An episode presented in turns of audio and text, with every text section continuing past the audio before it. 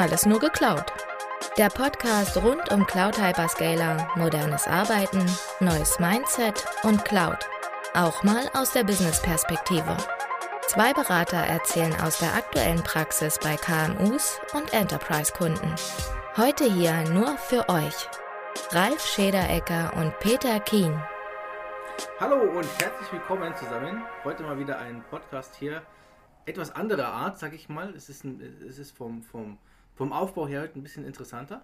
Tatsächlich. Grüß dich, Peter. Wir sitzen uns gegenüber und das Schöne ist, wir sitzen nicht nur uns gegenüber, sondern wir haben uns heute einen Gast in mein Hotelzimmer eingeladen. Das klingt jetzt irgendwie fragwürdig, aber es ist ein anderes Thema. Christian, herzlich willkommen an der Stelle in meinem Da- Hotelzimmer. Äh, Dankeschön, schön bei euch zu sein. Vielen Dank für die Einladung.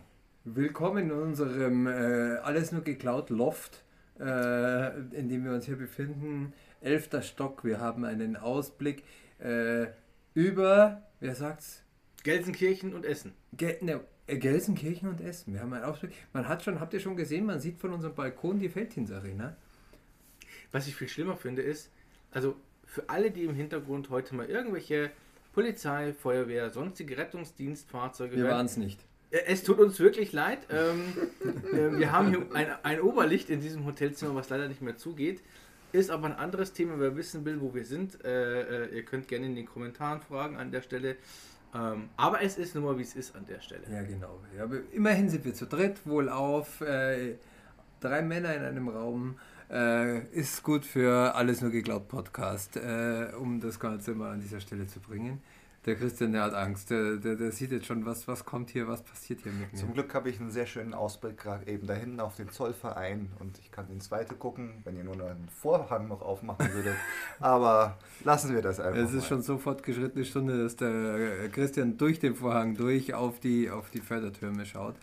Ähm, aber wir sind dann tatsächlich heute mal äh, ein bisschen näher den, den Wolken, obwohl wir sehr niedrig sind. Und äh, haben uns heute mal zusammengefunden, haben den, haben den Christian Zwangsverpflichtet. Sagt äh, einfach, zwangsverpflichtet. Ja. Äh, ihr- merkt schon, das ist heute eine äh, etwas entspanntere Runde. Äh, äh, nehmt es nicht übel, wir haben nur Wasser getrunken. Ähm, Ja, aber ich würde sagen, bevor es jetzt hier etwas ausartet, über was wollen wir eigentlich heute sprechen? Wir haben uns ja so vorher so, schon mal so drüber unterhalten, aber so richtig. Na, wir, haben uns, wir haben uns tatsächlich darüber unterhalten, weil du hast ja dann am Anfang unseren Jingle nochmal reinlaufen lassen und das Thema ist ja, Ja. das, wir, wir berichten, aus, äh, zwei Berater, in dem Fall drei Berater heute berichten aus ihrer Perspektive bei KMUs und Enterprise-Kunden und tatsächlich haben wir exemplarisch einen Kunden, den wir aber sehr gut auch auf viele unserer äh, äh, Konzern- oder größeren Kunden abbilden können, wo es zu Problemen kommt, wo es eine Situation gibt, wo Cloud-Interessen äh, zusammengeführt werden, wo sich unterschiedliche Stakeholder äh, mit ihren Anforderungen machen und wo man sich jetzt halt Gedanken machen muss, wer ist für was zuständig, wo setze ich die Grenzen und wo gehe ich damit ran. Oder Christian, habe ich das so richtig verstanden? Genau, im Endeffekt geht es in erster Linie darum, wo die zentrale Infrastruktur ja, anfängt, ist schon eigentlich klar, aber wo sie endet und wo die Zuständigkeit der jeweiligen Fachbereiche oder Produktteams eben dann wieder anfängt. Und das ist, wie wir wissen, ja, in Software definierten Infrastrukturen, wo wir halt eben überall unterwegs sind, gar nicht so einfach zu beantworten. Ja, also ich, sehe ich sehe schon die ersten da draußen, die sagen, ja, DevOps, you build it, you run it. Ja, also im Endeffekt, du kriegst halt eine Umgebung und dann musst du dich halt selber drum kümmern. Funktioniert aber tatsächlich an der Stelle nicht immer. Habe ich Ja. so das Gefühl. Und vor allem auch die Anforderungen, die sich so ergeben, sind manchmal vielleicht ein bisschen nicht ganz so einfach, hier einfach zu sagen, hey, ihr habt das gebaut, ihr müsst euch auch drum kümmern. Ich glaube, das funktioniert auch nicht immer, weil ähm, schlicht und ergreifend manche Abteilungen lassen sich da was bauen, ja, oder haben sich irgendwas zusammengeklickt, sind froh, dass es funktioniert und sagen halt dann aber, ja, aber irgendwie äh, möchten wir uns trotzdem nicht drum kümmern. Auf der einen Seite, Äh, Ich glaube, das ist eher. ähm, äh, du, du bist jetzt schon wieder so ein bisschen mehr in der, in der technischen Ausführung. Du gehst schon wieder ja mein Job, oder? Betrieb. Ja, ja, ja, ja. Ich glaube tatsächlich, dass wir hier in der Diskussion nochmal eine Ebene abstrakter rangehen müssen. Es geht nicht nur um das Thema You build it, you run it, sondern ähm, wir haben ja jetzt auch wieder so ein bisschen so einen wie sagt man sozusagen, einen Service-Schnitt, äh, den, man, den man definieren muss. Richtig. Äh, wo geht für welchen jeden einzelnen Service? Und da kommen wir jetzt wirklich mal in so ein Multicloud-Konstrukt eigentlich rein. Ja. Also selbst, äh, egal wo es gehostet wird, geht es jetzt ein bisschen darum, wir haben ganz viele Services in, in, großen Unternehmen, die jetzt schon betreut werden und das wird neu strukturiert und es kommen neue Anforderungen von Leuten, die schon ganz viel mitbringen daher. Ähm, das heißt, man hat einfach Unternehmen, äh, wo jetzt plötzlich eine Businessabteilung oder ein anderer Fachbereich dazukommt und äh, sagt, äh, wir wollen das mit dazu bringen, aber wo, wo, wo seid ihr verantwortlich, wo sind wir verantwortlich, wie können wir zusammenarbeiten? Ich Mhm. glaube, wir haben in, in vielen unserer Podcasts im Vorfeld schon immer gesagt, wir wollen das Business mit reinholen, wir wollen andere Fachbereiche mit reinholen. Wir Das müssen, nicht nur wollen, wir müssen ja. Das eigentlich. passiert und das, das machen die Firmen, aber jetzt, jetzt kommt ein neuer Problemfall dazu, Christian, so wie du gesagt hast. Lass uns nochmal an der Diskussion gleich noch ein anderes Buzzword mit reinnehmen, was ich heute im äh, Gespräch mit einem anderen Hersteller hatte. Und zwar fand ich ganz passend Plattform Engineering. Plattform Engineering ist meiner Meinung nach so ein bisschen das, was früher halt eben Infrastrukturabteilungen gemacht haben, nur halt eben Software-defined. Ja? Und das ist ganz klar, ein Plattform Engineering ist kein keine Entwicklung einer Applikation oder eines, einer Lösung, die wirklich dann durch Endkunden genutzt wird, sondern ist halt eben ja, das Engineering auf einer Plattform. Wir bilden also, bieten also in irgendeiner Form Dienste, ob jetzt wirklich direkt nutzbar oder abstrakt in Form von Modulen nutzbar, irgendwelche Services, die dann von Fachbereichen, von Produktteams eben genutzt werden können Konsumiert werden. und konsumiert werden. Mhm. Korrekt, genau. So. Und ähm, um vielleicht nochmal an der Stelle auf dich, äh, auf deine ursprüngliche Frage hinsichtlich You Build It, You Run It zurückzukommen, Peter.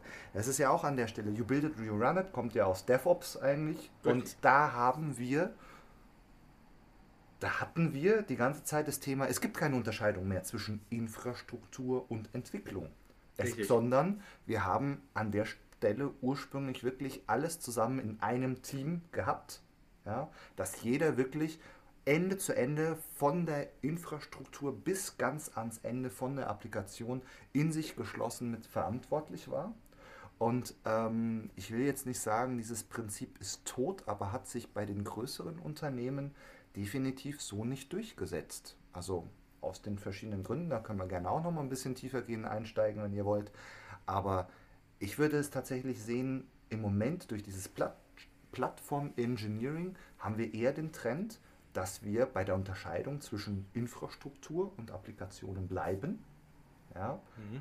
ich denke, das kommt vielleicht auch so ein bisschen eher so durch, ja, wo fühle ich mich wohl, wo, wo bin ich als Persönlichkeit unterwegs? Bin Und- ich eher der Entwickler Und oder wo bin ich sehen halt sich eher, die Angestellten, die Genau. in den Richtig. Firmen zur Verfügung stehen? Genau. Es ist ja so, dass äh, ich würde das Thema tatsächlich hier auch mal so zwischendrin aufgreifen, weil das, glaube ich, auch für die Zuhörer ganz interessant ist. Warum sehen wir diese Probleme? Wir haben das bei anderen Firmen gesehen, dass wir einfach wirklich Entwickler oder äh, IT-Mitarbeiter haben, sagen wir es mal so, die ihren Bereich nicht so stark ausdehnen wollen und nicht so viele neue Sachen in ihrem Verantwortungsbereich aufnehmen wollen, wie es im DevOps notwendig wäre auch, auch das Rollenbild, wie wir, wie wir es brauchen würden, lässt sich auch oftmals mit den Hierarchien und mit den Abteilungsstrukturen gar nicht abbilden, weil du viel, viel mehr Schnittstellen hast und dann viel mehr Leute zusammenbringen müssen. Deswegen ist es in dem Fall einfacher, ähm, dieses Applikations- und Infrastrukturthema aufzumachen und dann pro Du hast eine Core-Infrastruktur, dann baust du deinen Service-Katalog, da hast du deine ganzen Shared Services oder so und dann gehst du aber quasi wie mit so Strahlen raus, so stelle ich mir das gerade so ein bisschen bildlich vor, bitte widersprich mir, wo dann die Applikationen, bis mal geht sie weiter raus und die, die, die, die Abteilung macht weniger, weil da mehr Infrastruktur mehr dabei ist und der Service irgendwie nach oben drauf läuft und mal greift er ein bisschen tiefer mit rein und die Verantwortlichkeiten von so einem Business-Ast gehen tiefer in dieses Thema mit rein. Da gehen wir jetzt tatsächlich schon eher wieder drauf ein, was diese Services sein könnten, die diese Infrastruktur oder Plattform Engineering bereitstellen könnte. Das kann ja auf verschiedenen Ebenen ja, entworfen oder als fertige Lösung. Ist ja die Frage auch, wie viele Personen sind das, die sich da dem drum kümmern, um wie viele Lösungen sprechen wir und so weiter. Das, das kostet ja alles Zeit im Endeffekt, um das bereitzustellen. Ich denke mir mal, am einfachsten ist es im Endeffekt, wenn man einfach irgendeine Plattform von irgendeinem, ja, einem der bekannten Hersteller, wie Azure, AWS, Google Cloud oder nur OVH oder wer auch immer da dementsprechend eine Plattform hernehmen und dann gucken, dass wir halt eben dort nur die Services irgendwie bereitstellen oder die Einstellungen grob zulassen, die wir halt eben im Unternehmen auch grundsätzlich supporten und haben wollen. Ich glaube, das ist so die Basic, dass wir halt eben irgendeine Plattform haben. Ja. Und äh, ja, oder? Ja, ja klar, auf jeden Fall.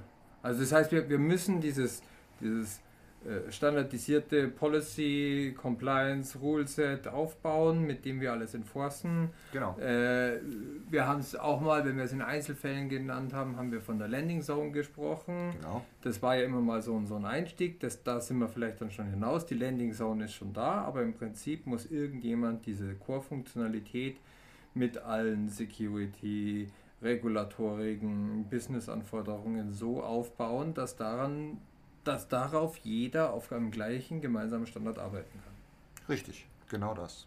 Und ist halt immer die Frage, ob eine Plattform grundsätzlich ausreicht, aber wir gehen jetzt mal von dem Minimal-Setup aus, ja, dass halt wir einfach eine bestehende Plattform haben, mit denen dann die Fachbereiche arbeiten können ähm, und sich da dementsprechend die erlaubten Services nutzen und äh, die Applikationen ihre benötigten selbst aufbauen können. Und, und also für das Beispiel, was wir jetzt durchsprechen, würde ich es auf jeden Fall so sehen. Man kann aber anmerken, dass im Idealfall, wenn man ein Ruleset an Policies hat, die man vielleicht sogar in Code oder in irgendwelche reproduzierbaren äh, äh, Skripte mit eingebaut hat, dann ist es ja auch nicht mehr so schwierig, das auf andere Plattformen zu übertragen.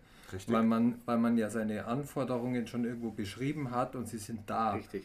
Unser, unser größtes Problem, was wir oftmals haben, ist das Requirements Engineering, weil wir erstmal alle Anforderungen so zusammenbringen müssen, dass wir sie über Stimmt. Code überhaupt bereitstellen müssen. Das ist ja der Klassiker. Der Klassiker ist immer, definiert bitte mal eure Anforderungen.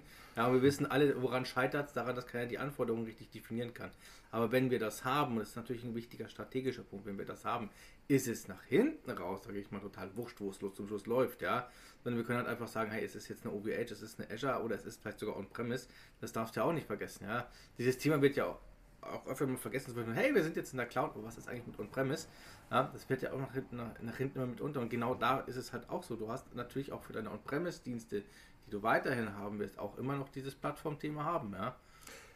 Gleichzeitig muss man aber auch dazu sagen, dass es für jede Plattform irgendwie einen Basic-Vorschlag von Ruleset auch immer gleich noch gibt, ja, ja, an dem man sich, also starten mit so etwas fällt eigentlich relativ einfach, weil jeder hat irgendwie so ein ob es Azure oder AWS oder wer auch immer ist. Oder wir, ich erinnere mich, ihr hattet sogar mal einen Talk über Cloud Security, Posture Management, sogar die bieten da dementsprechend so verschiedene Rule Sets an, ja, so mhm. Basics.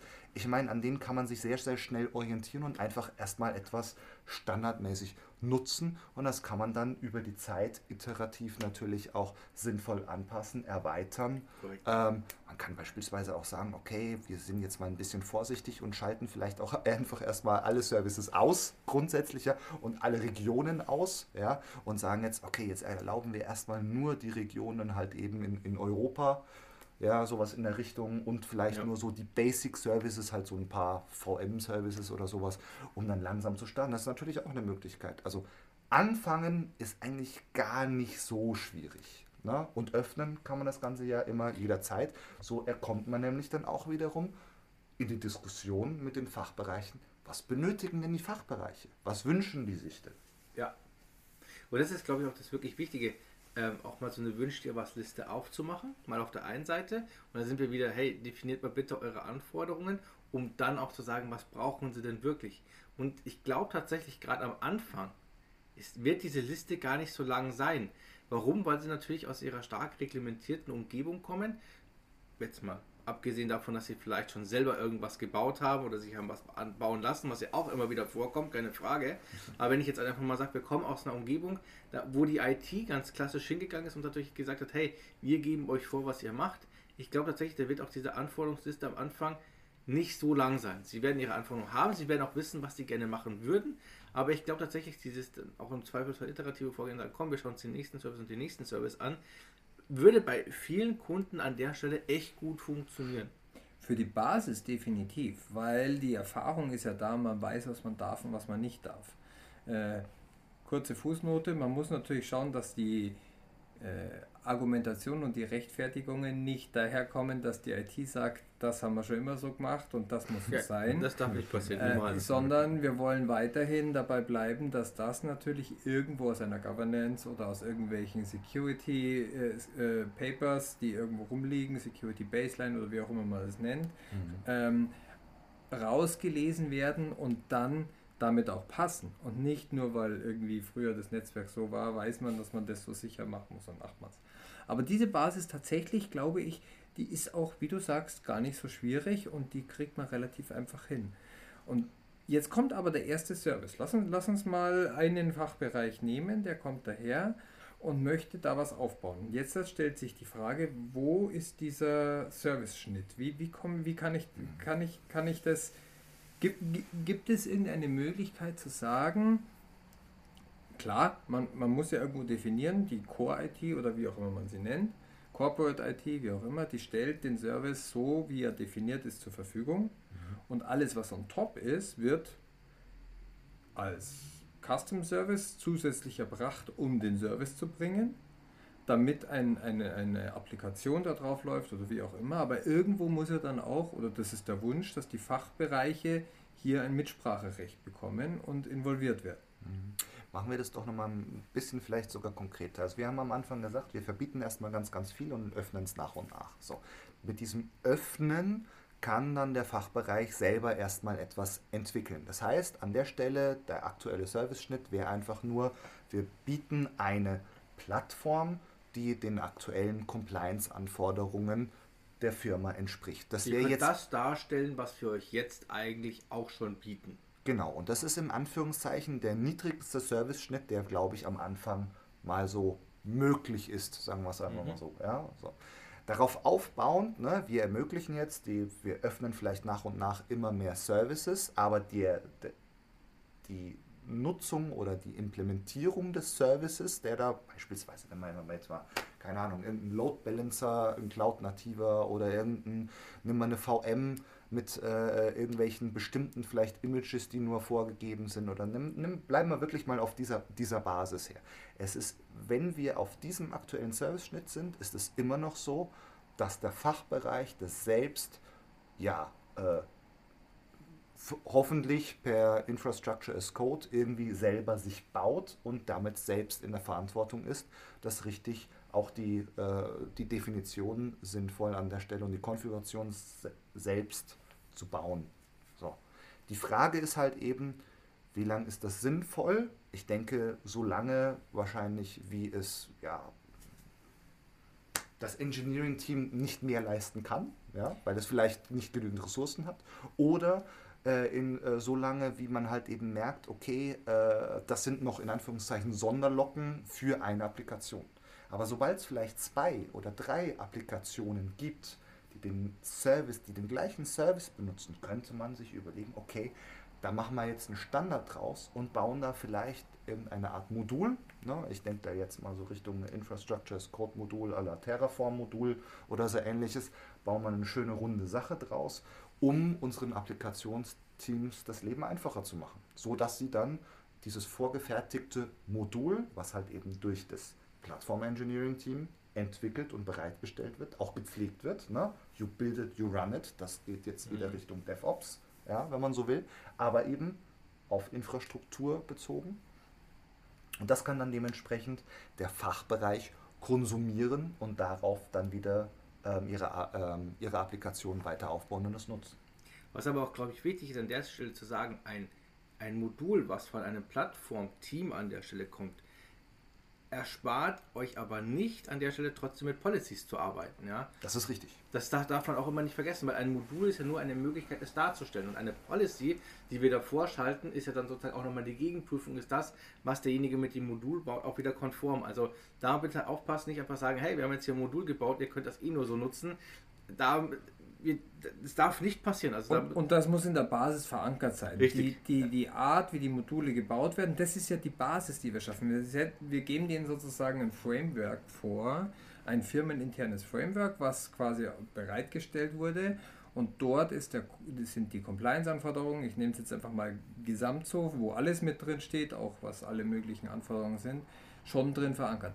Da, also das wäre ja so, so ein wie so, wie so ein Ping-Pong so ein bisschen. So äh, neue Services werden gebaut. In einer ersten Phase laufen die in einem Mischbetrieb, so dass die IT ist ein, ein Berater für den Fachbereich, damit er auf Grundlage von ihren Standards sich ihren Service baut.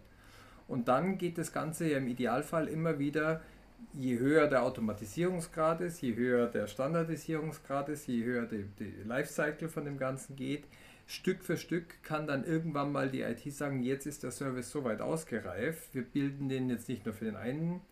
Äh, wir, unser Infrastructure Service ist für euren Application Service so weit da, dass ihr euch den nicht mehr kümmern müsst. Wir kennen alle eure Anforderungen.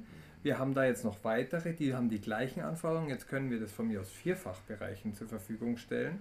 Und in dem Moment nehmen wir das in unseren Service-Katalog selber mit auf und machen nur noch Change Requests von euch, die an diesem Modul laufen.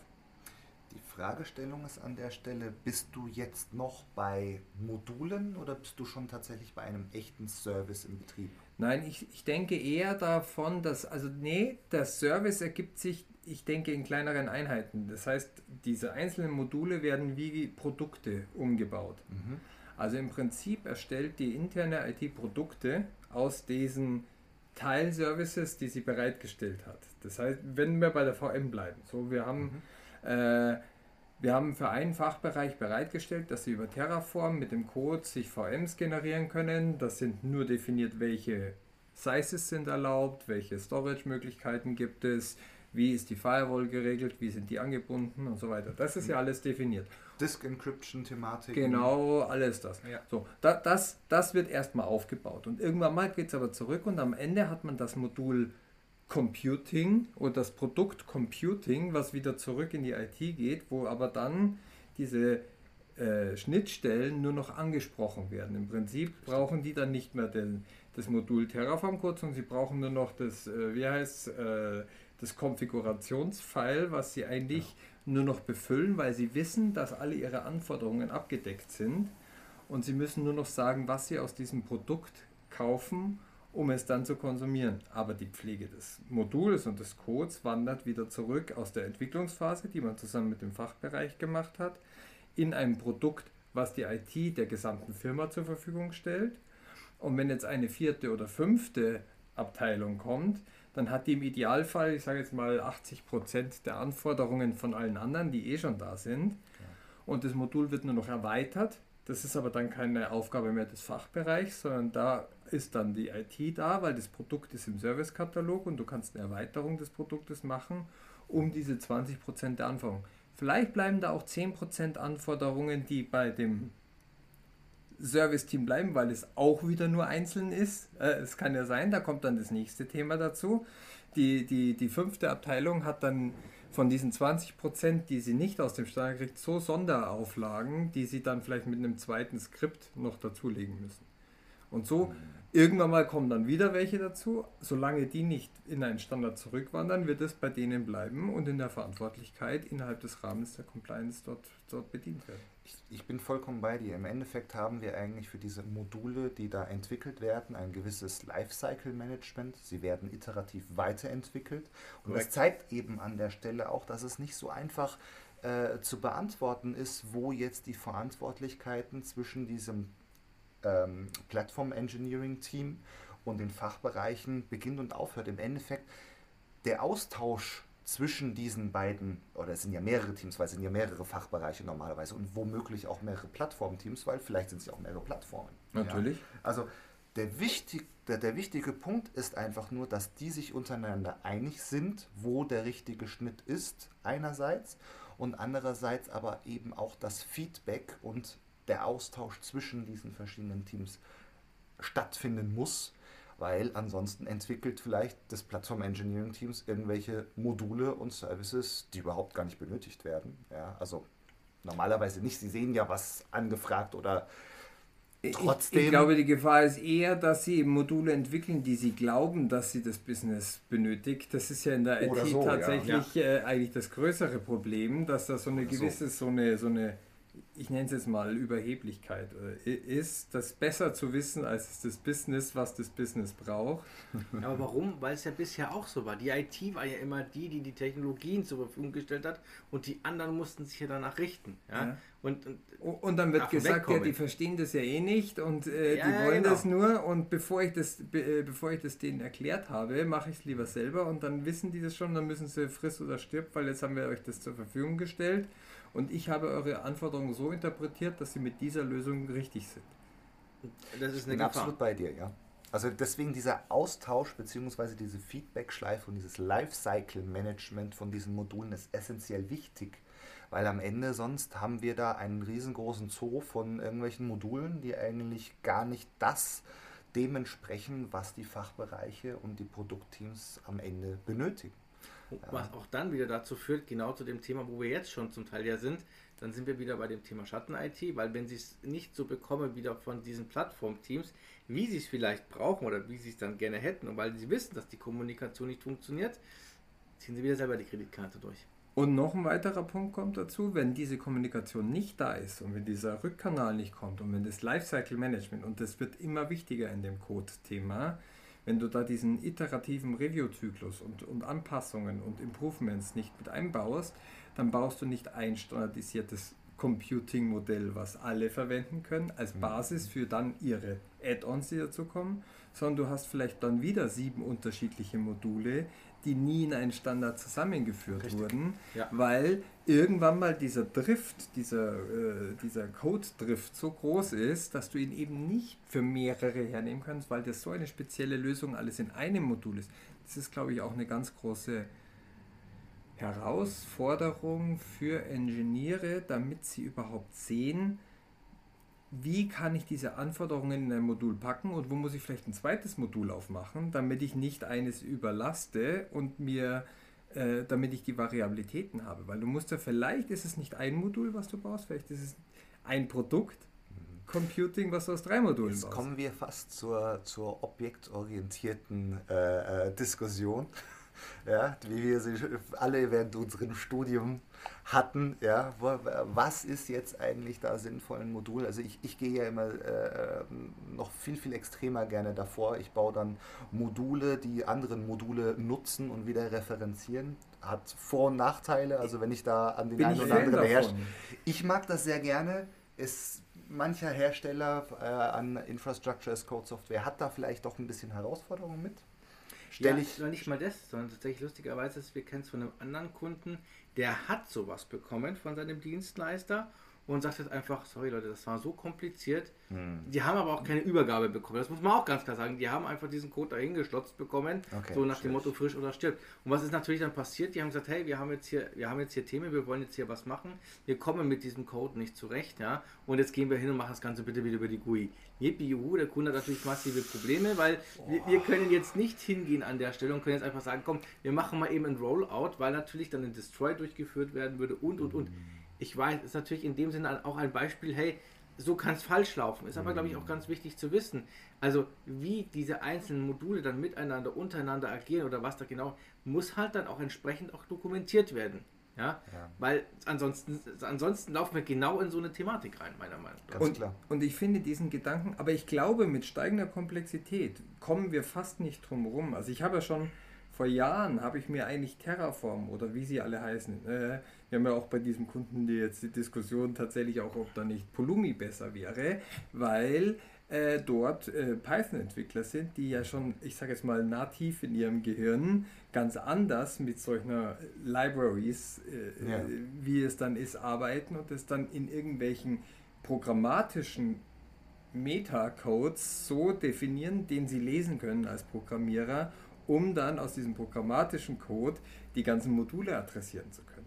Also theoretisch wäre, wenn du das dann fortsetzt, da ein Charme dahinter, dass du quasi im Prinzip ein, ein, ein, ein Programmcode schreibst, der dir mit Python oder wie auch immer die Logiken so abbildet, wie die Module dann aufgerufen werden, um dort den Automatismus reinzubekommen, da kommst du eigentlich ja dann in so eine ja, okay, der, der Peter langt sich schon am Kopf und ich bin, glaube ich, auch schon zu spät. Jetzt gehen wir. Nein, nein, nein, aber das Lustige ist, aber das ist lustig, nein, ich lange deshalb am Kopf, weil das Lustige ist, ich sehe, ich, ich höre für meine geistigen Ohr sozusagen, ich dann schon wieder die Sprüche, ja, aber ich bin doch IT-Administrator, ich bin doch kein Programmierer. In, in diesem Fall, wenn wir an dem Level, wo wir gerade diskutieren sind, ja. muss dieser Code, dieses Meta-Ding, der muss von einem Programmiererteam, von einem nativen Programmiererteam so gebaut werden, dass du diese Flexibilität, wie zwischen Modulen hin und her geswitcht wird, das ist eine andere, das ist quasi eine eigene Abteilung, die sich nur darum kümmert, die Steuerung und das Management von den Modulen, die du brauchst, über eine, äh, über eine Modul-Modul-Steuerung, wie du es so schön sagst, oder über einen Code abzubilden. Weil äh, die, die, der Charme ist, ansonsten brauchst du Leute, die wissen, die wissen, wann brauche ich welches Modul für welche Anforderungen. Irgendwo musst du es ja anbilden. Und das ist, das ist halt eben genau der Punkt. Ich denke, wir haben es jetzt äh, gerade äh, etwas ausarten lassen von der Diskussion her. Das passiert in unserem Podcast nie. Ja. Wenn ihr das sagt. Niemals. Das ist das erste Mal, dass ich, es eskaliert. Ich, ich, ich kenne kenn euch eigentlich ein bisschen anders, aber wenn ihr das sagt. ähm, also an der Stelle wir müssen ja ganz klar sagen, Modul ist ja parametrisierbar. Wir haben ja da dementsprechend sehr viele Parameter, die wir Natürlich, einfach definieren ja können. Und es ist immer die Frage halt eben, wie schnüren wir ein Modul und wie ist es sinnvoll und passend. Und ich denke, das muss sich wirklich in Abstimmung mit diesen Fachbereichen, Produktteams eben ergeben. Ja. Wie brauchen sie es sinnvoll?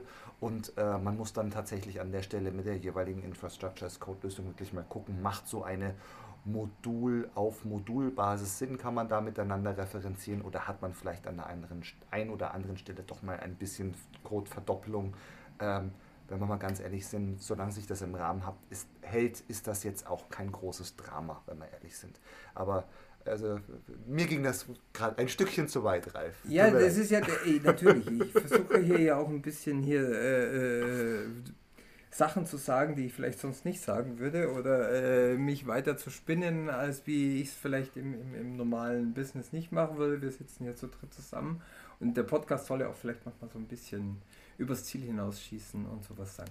Aber äh, eine, eine Sache möchte, bitte, ich, möchte ich ganz kurz noch sagen, um das auch wieder einzufangen. Natürlich äh, äh, äh bin ich gerade übers Ziel hinausgeschossen, aber die, die, die eigentliche Frage, die bei mir dahinter steckt, warum ich auf diese Idee gekommen bin, ist, dass es ja auch ein, ein echte Anforderung an das Management ist, diese ganzen Module, die jetzt hier entstehen. Wir reden ja jetzt nicht nur von irgendwie zwei, drei Modulen, die, ja. wir, die wir bauen, sondern es ist ja, wir fangen an der erste, erste Fachbereich kommt, das erste Computing kommt, dann kommt IoT, dann kommt, äh, äh, was weiß ich, äh, Databases, Data, Lake. Äh, Data, Lakes, dann kommen sonst noch irgendwelche Ansagen und für alle diese Sachen hängen ja irgendwelche Services dahinter, für die wir irgendwann mal wieder aus dem Service-Modul herausziehen wollen, die in das Lifecycle Management reinkommen. Das heißt, wir brauchen ja dann auch irgendwie wieder ein Management, ja. äh, irgendeine Form, wer weiß, wann welches Modul für was wie hinkommt. Und das muss ja auch irgendwo definiert sein. Jetzt, jetzt kommen wir tatsächlich, und da denke ich schon wieder zu viel an Lösungen. Das ist, das ist ganz schlimm bei mir. Ähm, habt ihr schon mal von IDP gehört? Identity Provider. Lustig, ja. Also das hat lustigerweise die gleiche Abkürzung. Nein, ich rede äh, von Internal Development Platform. Habt ihr davon schon mal gehört? Also das ist nämlich tatsächlich möglicherweise die Lösung oder eine mögliche Lösung für das Problem, was du beschreibst. Jetzt gehen wir mal ein bisschen auf die Sicht von den Fachbereichen wiederum. Ne? Wie, woher wissen die denn, wenn man jetzt wirklich mal von einer lang, langjährigen Entwicklung, es sind sehr, sehr viele Module geschrieben worden und so genau. weiter, wo, woher wissen die denn, welche Module gibt es denn überhaupt und welche Plattformen und so weiter, auf welchen Services kann ich denn überhaupt aufbauen? Und im Endeffekt ist es so, eine, ähm, diese neue, ja, dieses neue Buzzword, würde ich jetzt mal sagen, für Lösungen. Das, da gibt es natürlich verschiedene Hersteller und Produkte am Markt mittlerweile und die sprießen im Moment so ein bisschen wie die Pilze aus dem Boden. Ähm, da bin ich noch selber sehr gespannt, wohin die Reise geht. Aber was lösen die eigentlich? Im Endeffekt genau das. Es gibt eine Plattform für die Fachbereiche und Entwickler, wo sie in Anführungszeichen genau diese Module beschrieben sehen, die es zur Auswahl gibt. Interessanterweise lösen diese Plattformen aber unterschiedlich auch noch andere Thematiken. Beispielsweise verwenden die ja verschiedene auch Programmierbausteine ähm, und, und, Lösungen, ich weiß jetzt nicht, äh, Bibliotheken, wie auch immer, die sie da dementsprechend fertig die, die erfinden ja auch ihre, das Rad nicht jedes Mal neu. So. Und eine Applikation besteht dann dementsprechend aus Infrastrukturmodulen, Bibliotheken und verschiedenen Bauteilen. Genau, und am genau Ende am Ende ist das eher oft so, dass man zum, ja, zum heutigen Zeitpunkt gar nicht unbedingt weiß, aus was besteht diese Applikation eigentlich alles. Wie ist die zusammengesetzt? Ja, ja. Und das ist ein weiterer Baustein, den dann dementsprechend am Anfang die Entwickler einer Applikation sagen müssen, in einem kurzen Beschreibungssprache, ja, ich denke jetzt mal so YAML-Style, sowas in der Richtung. Aus was besteht eigentlich meine Applikation? So. Und da mhm. steht dann auch drin, welche Module verwendet werden.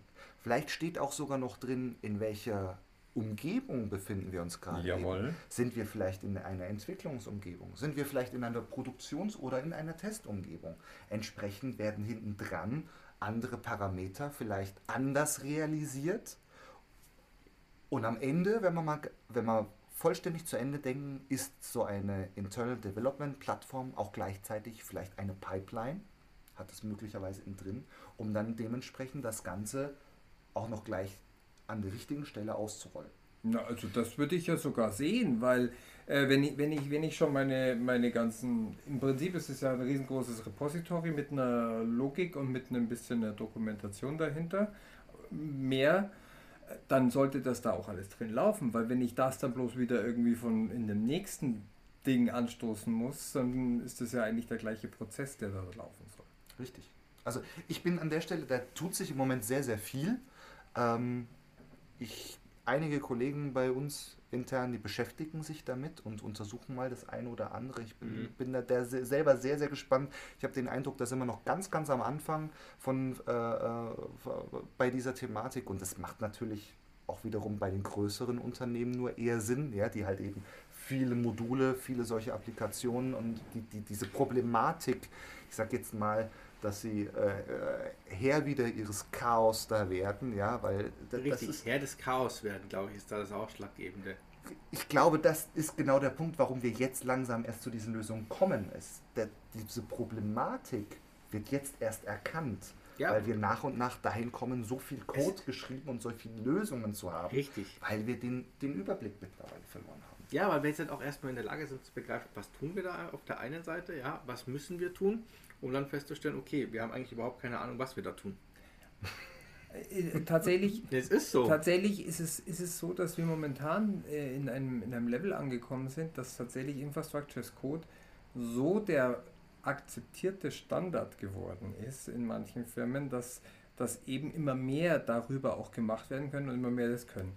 Aber du hast gerade gesagt, vielleicht ist das, das ist natürlich nur für Firmen was, die schon sehr weit sind. Richtig. Äh, ich habe aber wenn wir in dieser Diskussion, bin gerade daran gedacht, dass ich schon vor Jahren mit Kunden gesprochen habe, die ein bisschen Angst hatten davor, Module einzusetzen, weil sie gesagt haben, hey, wenn ich die jetzt geschrieben habe, verliere ich den Überblick. Also ich glaube, man ja. muss zumindest relativ früh erwähnen, dass es so eine Möglichkeit gibt, das in eine Verwaltungsform reinzubringen und nicht nur in einem äh, GitLab, in irgendeinem Repository nur einen Namen zu haben für ein Modul, wo das drin ist, weil nämlich tatsächlich, und das ist keine Sorge des Technikers, sondern das ist eher eine Sorge des Managers, der dann sagt, ja, und dann habe ich am Ende überall das Zeug drin und dann weiß ich, außer einer Versionierung habe ich gar keine äh, Zusammenhänge mehr dabei. Gleichzeitig ist das doch äh, schon immer das Strukturierungsproblem, was immer in der IT und in der in IT-Infrastruktur und so weiter da war. Stichwort Servicekatalog. Haben wir einen Servicekatalog? Ich meine, auch schon vor Infrastructure as Code Zeiten hatten wir die Thematik, haben wir ein Chaos oder haben wir das ordentlich sauber strukturiert? Haben wir ein Lifecycle Management in irgendeiner Form? Das muss ja nicht wirklich programmatisch sein. Das kann ja auch einfach in Anführungszeichen ein Excel-Sheet sein, aber irgendeine Struktur muss ja halt vielleicht einfach irgendwie da sein und daran muss man sich auch irgendwie orientieren und halten. Du, man, mu man, muss es rechtzeitig ansprechen, ja. Ob man gleich mit, mit, mit so einer Keule, mit so einem kompletten System auftrumpfen muss, ist die andere genau. Frage. Aber wie du gesagt hast, Ralf, richtig, wir müssen es ansprechen und wir müssen, wie du gesagt hast, Christian, vielleicht auch einfach mal eine, eine, eine praktische Lösung anbieten, wo man sagt, hey, das muss ja nicht immer sofort alles und sofort äh, was Großes sein. Aber die Leute müssen es wissen, sie müssen es verstehen und sie müssen es im Hinterkopf haben. Und der Servicekatalog ist genau das Richtige, weil im Prinzip ist es, was du im IDP darstellst, nichts anderes als die technische Übersetzung des Servicekatalogs. Das muss ja eins zu eins das gleiche sein. Richtig. Also, weil in dem Moment, in diesem, alles, was du da drin hast, muss auch genau mit Versionierung, mit Schnittstellen, mit Verantwortungen, mit äh, Abhängigkeiten und so Welche weiter. Welche Module gehören dazu? Mit SLAs, mit, mit äh BCM-Verbindungen. Äh, das muss ja irgendwie alles in diesen Modulen drinstehen und muss auch irgendwo beschrieben sein. Und im Prinzip ist das dann nur die technische Umsetzung des Servicekatalogs. Im Endeffekt genau. Ja, genau das. Genau das. Also wie, wie gesagt, bin da selber noch sehr, sehr gespannt, was da noch alles mit reinwandern wird. Und ähm, die ein oder andere Lösung hat mehr hier mit drin, mehr in die Richtung, mehr da mit drin. Aber ich glaube tatsächlich, dass das eine sehr interessante Austauschplattform am Ende für, das, für jedes Unternehmen sein kann, um das zentral an einer Stelle zu steuern. Und ich glaube, die interessante Frage wird auch, wer arbeitet zum Schluss mit diesen Systemen? Weil es wird, es wird nicht nur in einer IT-Abteilung bleiben im Zweifelsfall. Weil du wirst ja viele Themen haben rund um den mhm. Servicekatalog, um Modulen, die vielleicht nicht mal erstmal zwingend was mit einer IT zu tun haben. Ja? Wenn ich gerade an diese ganzen Compliance-Themen denke, ja, du wirst sehen, das wird auch irgendwann da reinwandern, weil natürlich alles, was da rauskommt, muss natürlich auf dieses, auf dieses Thema anwendbar sein. Du wirst, die, du wirst mit diesen ganzen Themen, also das ist ja auch nichts Neues. Wie, wie, wie ist es früher gelaufen? Dann hat man, man hatte seine, seine Netzwerke, man hatte äh, sein, sein Datacenter, man hatte seine Client-Leute, aber im Prinzip musstest du da auch wieder irgendeinen Rahmen drum spannen, weil äh, das, was äh, geliefert wurde, war dann nur die Infrastrukturabteilung. Äh, mhm. So, so hast du es ja definiert aufgrund des Needs. Der ist jetzt, jetzt breiter gefasst, jetzt kommen auch äh, nicht natürliche Quellen mehr dazu oder viel entferntere Quellen oder unterschiedliche Plattformen.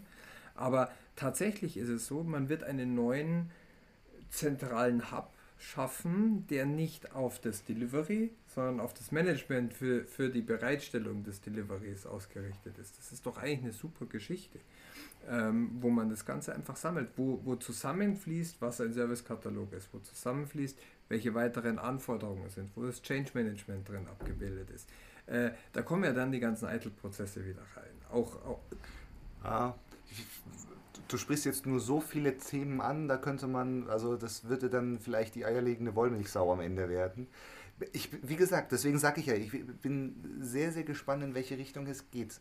Könnte passieren, es könnte sein, dass wir auch da reingeben, wirklich, was für Daten sind dort drin, Stichwort Datenklassifizierung, welches Compliance-Level brauche ich für die Richtig, jeweilige Applikation. Genau das. Ja, wir können über eine komplette Dokumentation, äh, ja, nicht nur welche Bestandteile drin sind drin. Es ist halt eben, die Frage ist wirklich auch nach der Akzeptanz des jeweiligen Tools und ist es am nach Ende der Nutzbarkeit. dann nach der Nutzbarkeit wird, Absolut. Wenn, wenn zu viel drin Danach ist, wird es dann wieder überladen und vielleicht man verliert dann den Überblick. Es ist dann wahrscheinlich super mächtig, aber man. Aber ich glaube, es ist dann auch wieder so ein Thema. Du musst, ich glaube, da muss man halt auch unterscheiden, wer benutzt es, ja. Und da sind wir halt wieder bei diesem Thema, wie wir es halt auch schon wieder kein Rechtemanagement. Ne? Es muss ja nicht jeder alles sehen können, ja, sondern jede Abteilung nur das dies betrifft, aber das Ganze muss irgendwie zusammenspielen. Aber ja, ich gebe dir recht. Im, Prinzip reden wir doch nicht über ein Tool, sondern wir reden doch nur über ein Storage, über einen gemanagten Storage, wo ich weiß, wo was ist und was verfügbar ist. Ah, nee, nee, nee. Da, da, da ist ja schon deutlich mehr Struktur, Stichwort Beschreibung, Zusammenhänge die da dementsprechend drinstehen. Wir reden nicht nur von einem einfachen Git oder irgend sowas in der Richtung und mit einer Pipeline hinten dran, sondern wir reden davon, dass wir eine Liste von Modulen haben, die wir auswählen können und die wir sagen, welche davon verwenden wir, gegebenenfalls in welcher Version. Wir reden oben drüber für die Applikation nochmal, welche Bibliotheken nutze ich, welche fertigen Services nutze ich da dementsprechend mit rein. Wir reden, wie gesagt, welche Umgebung sprechen wir. Vielleicht, wie gesagt, ich, ich es gibt so viele äh, aktuell da draußen, dass ich weiß, welche Features da noch dementsprechend mit reinspielen. Aber es ist definitiv deutlich mehr als einfach nur eine Speicherablage. Es geht wirklich darum, ich würde da sehen, dass jedes, jede Applikation oder jedes Projekt da wiederum seinen eigenen Space kriegt, wenn man so will, wo das dementsprechend alles so beschrieben ist. Und deswegen ist, ich finde es sehr, sehr spannend. Ich kann noch nicht abschätzen, wohin die Reise da geht, aber ähm, ja. Ab, ab, welcher Größenordnung würdest du sagen, jetzt mal aus dem Bauch raus, macht es Sinn, sich da Gedanken zu machen? Also, ich habe. Ich stelle mir die Frage, weil. Nein, das ist vollkommen berechtigt, die Frage. Ich, ich stelle sie mir auch, aber ich habe ich, äh, im Gegensatz zu unseren Zuhörern sehe ich ja sein Gesicht dazu. ich, ich versuche mich gerade eben dunkel dran zu erinnern, weil wir hatten, es ist, es ist ein paar Wochen her, dass wir diesen Call hatten mit einem Hersteller, wo wir uns diese Lösung haben zeigen lassen. War wirklich hochgradig interessant. Ich glaube, er hat irgendwas gesagt, unter 50 Mitarbeitern, die wirklich an diesem Tool arbeiten, macht es, also dieses, dieses Tool nutzen, macht es wenig Sinn. Das ja, glaube ich. Weil ansonsten ist in Anführungszeichen Kosten Nutzen. Du musst dieses Tool ja pflegen, füllen und so weiter und jeder wird dann gezwungen, äh, das auch äh, äh alles äh, ja, äh, die Angaben dementsprechend da drin zu pflegen und es muss überall rein integriert werden. Es ist ja ein gewisser Aufwand dahinter. Du hast ja im Prinzip ein weiteres, du hast ein weiteres Tool, was auch wieder jemand pflegen muss, wo Korrekt. auch wieder jemand kostet. Du hast das auch erst akzeptiert werden einen, Deckel obendrauf, der nochmal kostet, ohne, ohne explizit Wertschöpfung zu generieren, sondern Richtig. nur dafür sorgt, dass die Wertschöpfung der anderen funktioniert. Und das muss natürlich erstmal ein Richtig. Ich behaupte, also nagel mich jetzt nicht fest, ich glaube, es waren irgendwie 50 Personen, die wirklich mit so einem Tool arbeiten, weil vorher, wie gesagt, wenn es halt eben noch in, ne, also wir kennen noch die, Diskussion von äh, zwei Pizzateams, ja, ich meine, in zwei Pizzateams kannst du dich einfach noch gut effizient miteinander einfach austauschen, ja, auch ja. das kann herausfordernd werden, wenn wir ehrlich sind. Mit ja. und ohne Pilze? Oder so. An der, an der, Stelle, an der Stelle vielleicht für alle, die es nicht kennen, erklär doch mal ganz kurz Pizza-Teams, weil wir wissen es, aber da draußen weiß es nicht jeder. Zu Pizza-Team. Ja, Im ja. Endeffekt zu Pizzateam heißt einfach, äh, bestellst du zwei Pizzas und jeder wird hinterher satt, dann ist das, äh, dann ist das ein zu, zu Pizzateam. Also ich würde es das beschreibt die Größe, die maximale Größe. Das ist der Ansatz, der ich weiß gar nicht, kommt von Amazon, glaube ich, irgendwo her oder so oder Google. Auf jeden Fall amerikanisch. Äh, genau. Ja. Der Ansatz ist dahinter, dass Teams nicht größer sein sollen, als dass zwei Pizzen das ganze Team äh, satt machen. Ähm, und äh, somit hat man erreicht mit einem äh, populären Ausdruck äh, sehr kleine Teams, die ja eigentlich eher unüblich waren, auch in größeren Projekten. Mhm zu schaffen und dann lieber ein zweites Team aufzumachen, was auch ein kleines Team ist. Und so hat man lieber mit zwei kleinen Teams als mit einem großen Team gehabt. Genau so. Und die zwei Teams haben dann wiederum jeweils Austauschpartner, damit, äh, äh damit die haben dann miteinander definiert wieder genau. miteinander genau. kommuniziert, aber Ganz man genau. hat jetzt kein Zehn-Mann-Team mehr gebaut. Also man hat die zwei Verfressensten genommen, nochmal ein Team getan, dass sie sich nochmal zwei Pizzen bestellen können. Ja, Peter. Nein, Spaß beiseite. Äh, das wäre genau deine Rolle gewesen, Peter. Verdammt. Nein, aber, wir, aber nochmal ganz kurz zu erklären. Wir wissen, über was wir hier sprechen, was damit auch alle draußen wissen. Ja. Genau. Ich muss, eine Sache wollte ich, aber wir sind nur so abgeschwiffen gerade eben, da wollte ich nochmal gerne, äh, äh, wir waren ursprünglich mal, ihr beginnt euch zu Beginn bei der Plattform als kleinste Ebene, um diesen Service-Schnitt zu ermöglichen. Und wir haben jetzt ganz, ganz, ganz, ganz, ganz, ganz viel über Module gesprochen, über eine weitere Darreichungsform, die wir, äh, wo wir halt eben die Fachbereiche unterstützen können.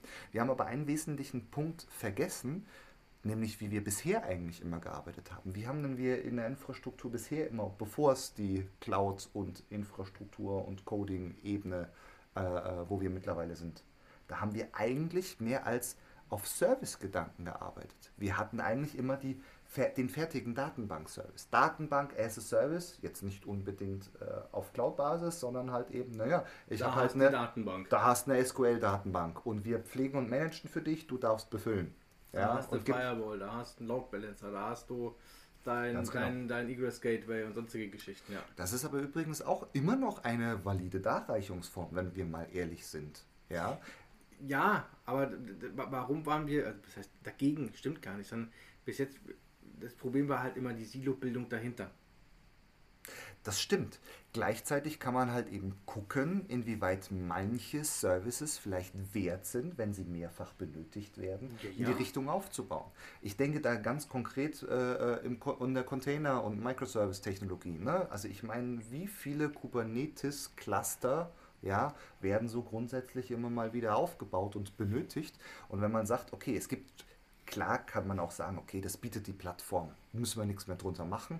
Gleichzeitig könnte ich mir vorstellen, dass die Fachbereiche sich darüber freuen, wenn jemand für sie auch das Update-Management und vielleicht die dahinterliegende, ja, was ist die richtige äh, äh, Netzwerk-Virtualisierungsebene dazwischen, was sind die kleinen Tweaks und Feinheiten, Konfiguration, wenn ihnen das jemand abnimmt und einfach Ja. sagt, wir haben hier diesen Standard und wir übernehmen diese Pflege bis zu dieser Oberkante hier eben für dich und du kannst in Anführungszeichen das einfach nutzen, konsumieren. Ja, also auch das denke ich ist ein valider. Aber das ist, doch, das ist doch genau das Gleiche. Das ist ein Produkt, der im Servicekatalog beschrieben wird und Genau. dann zur Verfügung gestellt wird, ähnlich wie mit dem Computer oder wie wir es auch schon gesagt haben.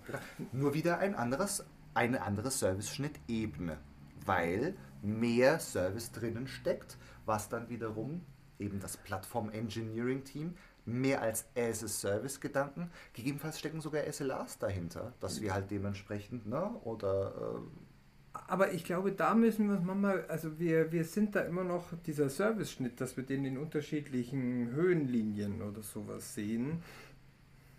Äh, das, das, das, das versuche ich mir manchmal auch wegzudenken, weil du sagst, ja, da steckt viel mehr Service dahinter. Äh, aber mh, ist es nicht egal, wenn wir ein Produkt anbieten, ob das jetzt halt in Anführungsstrichen nur eine IaaS-Bereitstellung ist oder ob in dem Produkt IaaS und äh, ein Teil äh, Pass mit drin ist, wenn wir das als ein Produkt labeln, was wir dann dem Business zur Verfügung stellen, wie viele Layer da drin oder wie komplex das Produkt an sich ist, was wir bereitstellen, ist doch für den Service-Schnitt egal.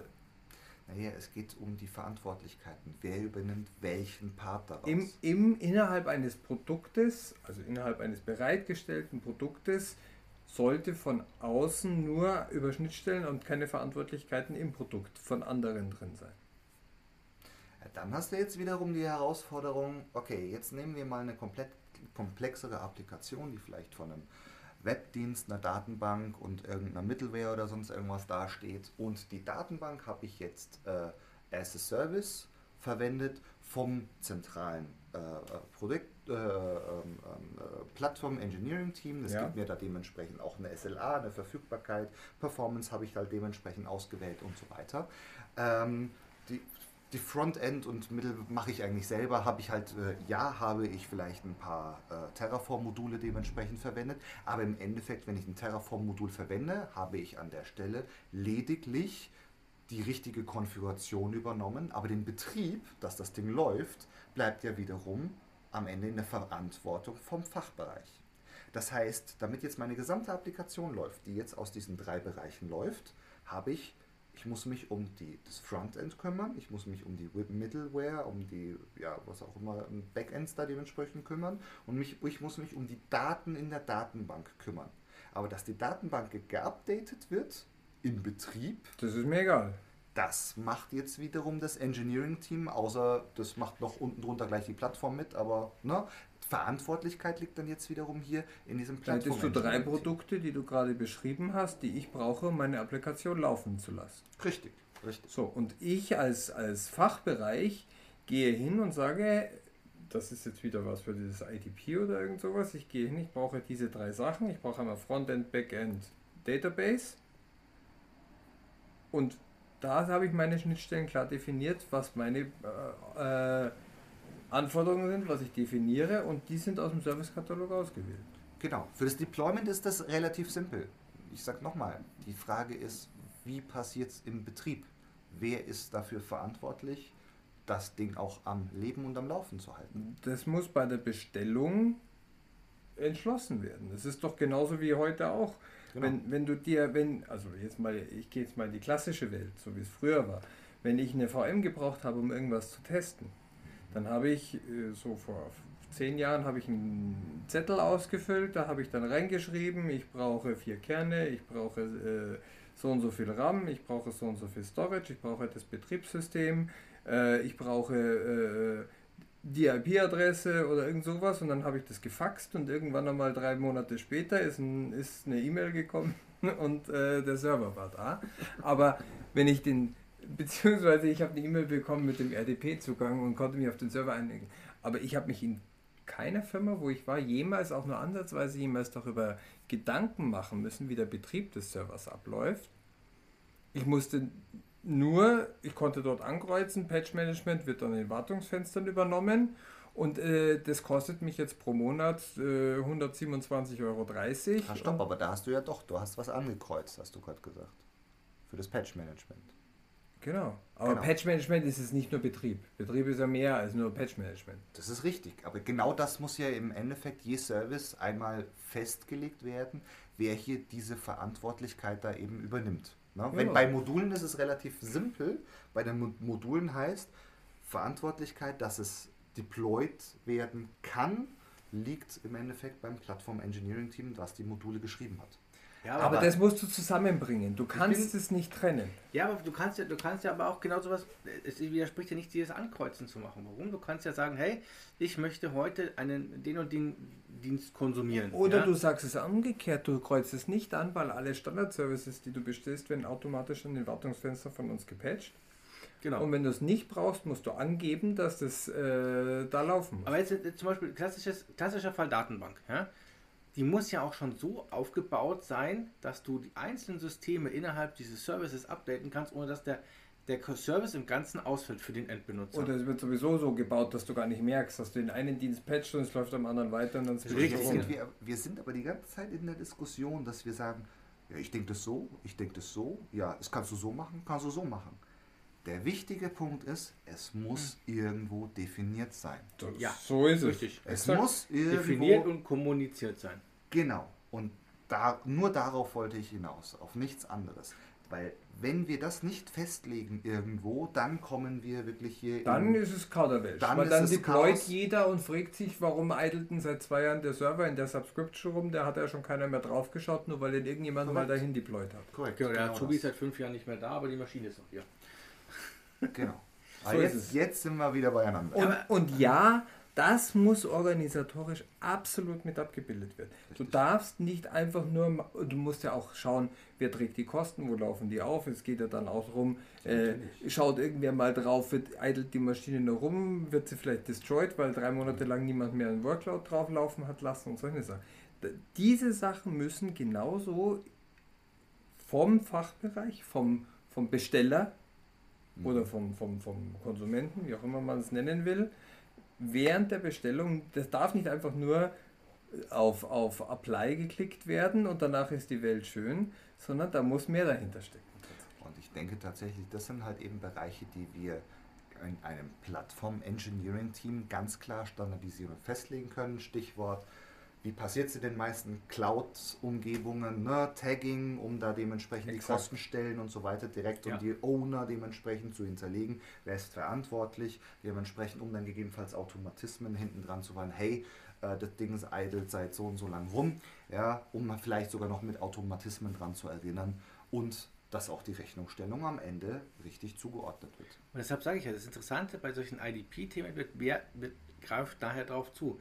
Weil du hast die technische Komponente mit den Leuten, die die Module schreiben, die die Module pflegen, die die Bibliotheken pflegen. Du hast aber auch die Leute, die im Endeffekt nichts mit dem Technischen zu tun haben, sondern die genau mit diesem organisatorischen, regulatorischen rumkommen. Und wo es dann im Endeffekt heißt, sorry, heute hat es halt einfach geheißen, äh, die Kiste darf maximal so und so viele Tage sozusagen dem Patchstand hinterher sein. Jetzt haben wir eine neue Vorgabe, jetzt darf es nur noch so und so viele Tage sein. Das heißt, die, die ändern oben einen Regler und das muss halt im Endeffekt auch alles nach unten durch passieren und solche Geschichten. Und das sind genau die Themen, deshalb, ich vorhin gesagt habe, wird interessant, wer in solchen IDP-Systemen mitmacht und welchen Impact das hat, wenn, wenn etwas entschieden wird. Ich glaube, das wird nochmal ein ganz interessanter Punkt werden. Ja. Aber da kommen wir dann tatsächlich in die volle Betriebspflege, äh, wenn plötzlich Infrastructure as Code in ein volles Service Management äh, innerhalb einer Firma übergeht. Ich meine, da reden wir solche Sachen, solche Auswahlprozesse, die würdest du ja eigentlich in irgendein Tool mit reinbauen. Da hast du ein, ich keine Ahnung, ServiceNow oder irgend sowas, äh, wo dann eine Maske drin steht, wo genau diese Fragen alle sind. Und im Endeffekt muss da drin stehen, äh, ist es eine Standardkiste, ist es eine, die wo du selber patcht, weil das äh, kritisch ist, ist es was? Und mit jedem Haken, den du nicht setzt oder den du setzt, je nachdem wie es ist, muss dann dahinter auch ein Kleingedrucktes stehen, äh, wo, wo dann Ja. äh, Im Endeffekt ist es so. da muss, ja. da muss dem User ganz klar bewusst werden, wenn ich den Haken rausnehme, dass nicht alle vier Wochen eventuell das neueste äh, Security-Update aufgespielt wird, aus irgendwelchen Gründen auch immer, dann habe ich die Verantwortung, dass dieses System von mir anderweitig sicher gehalten werden muss.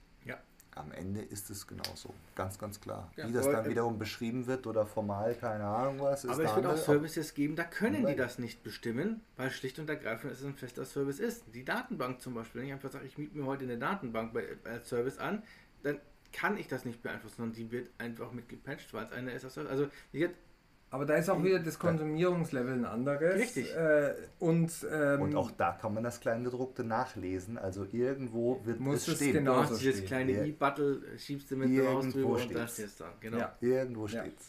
Oder es, es, es gibt ein Produkt, wo drin steht, die, dieser Service beinhaltet die und die Pass-Dienste, die von Ihnen die standardisiert bereitgestellt werden unter Compliance-Regelungen und sind nicht veränderbar. Ich meine, dann ist das so, wie wenn ich ja heute auch in einem Autokonfigurator bin und ich kriege nur äh, den Motor, den Akku, dann kann ich auch nicht sagen, ich will einen größeren. Das gibt es halt nicht und der wird nicht angeboten. Oder ich mache mir eine, äh, ich, ich, gegen Einwurf von großen Scheinen wird mir dann meine, meine Custom-Lösung gebaut. Und dafür gibt es ja immer noch einen Prozess, dass ich sagen kann, hey IT, euer Servicekatalog reicht nicht aus. Äh, Wir müssen jetzt ein Projekt starten, weil ich habe hier solche Sonderanforderungen, das kann ich damit nicht abbilden. Wir müssen hier eine Extrawurst bauen. Im Endeffekt ist das doch genau das, was in den Fachbereichen am meisten eben passiert, warum sie ihre Daseinsberechtigung haben. Sie sind an der Stelle in diesem Fach oder bei diesem Produkt ganz vorne dabei und müssen die Lücken schließen, die von der zentralen IT nicht bereitgestellt werden können, weil es halt einfach individuelle Sonderlocken sind. Und die werden, werden es immer geben, die werden immer benötigt werden und das sind ja auch die Alleinstellungsmerkmale am Ende, wenn das ein zentral wichtiger Fachbereich für ein Unternehmen ist, ist das dort, wo ja auch im Endeffekt der meiste Mehrwert fürs Unternehmen und beziehungsweise für die Kunden äh, existiert und wo natürlich auch das meiste Geld am Ende Aber die müssen trotzdem auch schauen, dass sie eine Möglichkeit haben, maximal standardisiert die Services nutzen zu Korrekt. können. Ja. Und sie müssen eine, äh, ein Incentive haben, äh, diese Standard-Services auch zu nutzen und nicht sich selber auf Kosten von Security oder irgendwas, irgendwas zusammenzubauen. Das ist im Endeffekt Kosten-Nutzen-Rechnung, wenn man so will. Ja, Make or Buy, wie man es halt eben Das ist der klassische, aber das ist alles innerhalb der Fachabteilung. Das ist ein Product Owner Genau. Job, der muss das entscheiden. Genauso. Warum schaut er mich jetzt so an? Peter, du hast angefangen, du sollst doch aufhören. Oh nee. Nein, also wie gesagt, heute mal tatsächlich ein, ein etwas besonderes Thema an der Stelle. Christian, dir, dir vielen lieben Dank auch zu dieser späten Stunde. Ich, ich sage jetzt mal lieber nicht, wie spät es ist, wann wir den Podcast aufgenommen haben. ähm, war aber eine etwas spätere Stunde. Sehr angenehm, wie ich fand. Hat Spaß gemacht. Alle, die das sagen, die laden wir nochmal ein, oder wie war das? Ja, Oh nein. Ja, aber Aber du musst nicht wieder nach Gelsenkirchen fahren und bei mir im Hotelzimmer sitzen. Und das, das kriegen wir auch anderweitig hin. Ich das kann dich nächste- beruhigen. Das nächste Mal holen wir uns noch ein äh, nettes Getränk dazu. Da machen wir es dann tatsächlich. Äh, Da kommen wir dann in dein Schlafzimmer. Nein, das war was anderes. Lassen wir das. Äh, nee, äh, Das hättest du wohl gern, Peter. Nein. nein, nein, definitiv nein. Wunderbar. Christian, dir sehr vielen lieben Dank an der Stelle. Interessantes Dankeschön. Thema. Danke für die Einladung. Ich glaube, wir könnten. Das nennst du Einladung. Wir haben gesagt, du machst mit. Aber egal. Äh, aber schau, schau, so, so, so, man muss das sagen, das ist, das ist die Magic unseres Podcasts. So, wow, muss, muss ich wirklich mit jetzt noch so spät? Äh, danke für die Einladung, es hat Ja, mich ja. sehr gefreut. Du siehst, es ist, es ist gar nicht so schlecht, einfach Das, mal. das, da, da ist man einmal freundlich, ne? Und zack, wird einem wirklich alles im Mund rum. was, Aber eine, was eine Stunde. was, ist- was soll ich sonst von euch erwarten? das ist unser Job, Hä? Christian. Ko- Kollegen. Das Lustige ist dann so, was eine Stunde. Jetzt sind wir schon über einer Stunde übrigens, Jungs. Ne? Wir sind bei einer Stunde. Nein, ich glaube, es war wieder mal äh, großartig. Danke. Also hat, hat echt Spaß gemacht.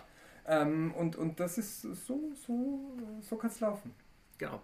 Wenn ihr noch Fragen zu diesem ganzen Thema habt, ja, oder wenn ihr mal mit uns drüber sprechen wollt an der Stelle, ihr wisst, ganz normal, E-Mail an redaktion.cloud-podcast.de, über LinkedIn, Twitter und wie sie alle heißen. Am besten einfach dem Linktree-Link unten folgen, dann könnt ihr auch sehen, wo er uns erreicht. Ja, Ralf, was wollen wir jetzt noch sagen um diese Uhrzeit? Gute Nacht. Eine wunderschöne gute Nacht zusammen. Ach, falls uns tagsüber hört, natürlich noch einen wunderschönen Tag. Oh, Ja. und bis zum nächsten Mal. Servus. Baba. Ciao.